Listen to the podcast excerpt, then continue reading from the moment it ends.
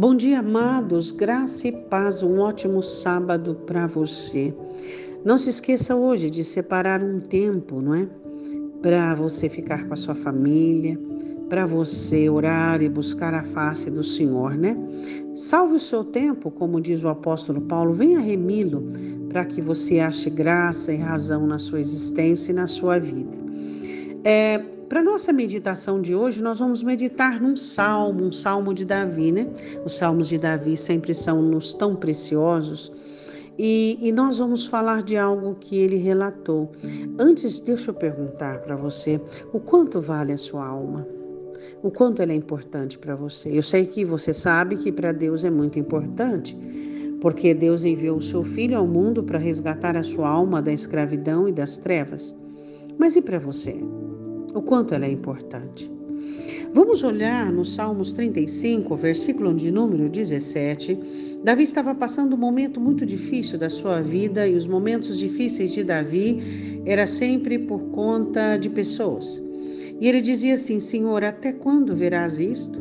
Resgata a minha alma das suas assolações e a minha predileta dos leões. Que interessante, né? Ele questiona e pergunta a Deus: Deus, até quando o Senhor vai olhar para isso? E essa situação vai continuar. O desabafo de um coração triste, de um coração que já chega na sua limitação, o desabafo de um coração que não suporta mais o sofrimento.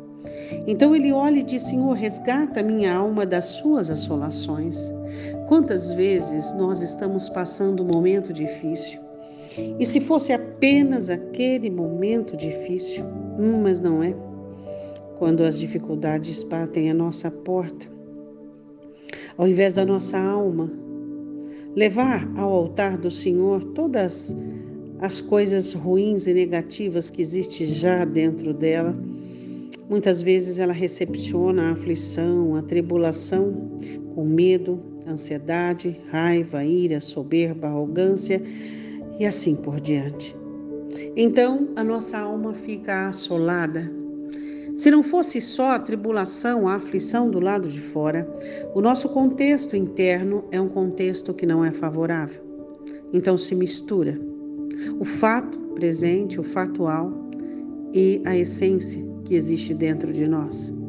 Então ficamos assolados sem uma mão para socorrer-nos, sem um caminho, sem uma esperança, sem uma luz. E a primeira opção que temos diante de nós é nos entregarmos, é nos entregarmos. E é nesse momento que o Espírito Santo nos faz lembrar da importância da nossa alma. É. Às vezes nós damos mais importância às coisas, aos acontecimentos, às situações, às pessoas do que a nossa própria alma. É por isso que isso acontece.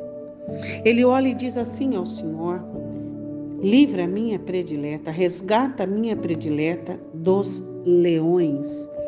Você sabe que um dos símbolos de Satanás é o leão? Por quê? Por causa da ferocidade dele. É.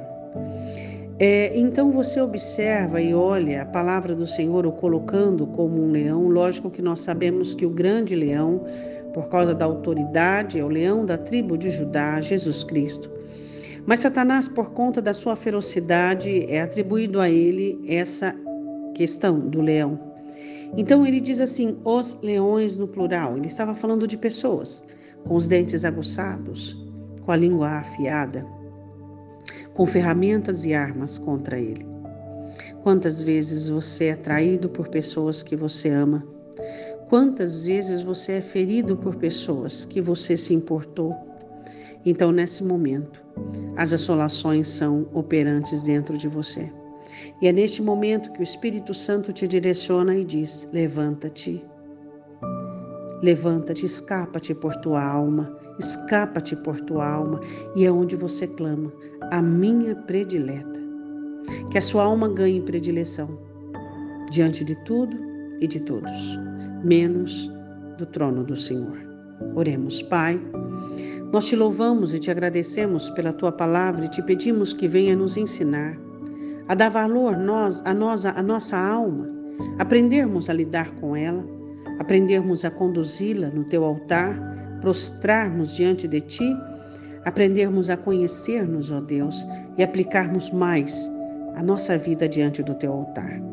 Não permita que nos destruímos, Senhor, por conta dos outros, das circunstâncias, daqueles que se colocam como leões ferozes contra nós, mas que o Senhor livre a nossa predileta, que também para nós é.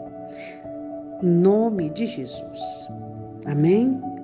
Deus te abençoe. Um ótimo sábado.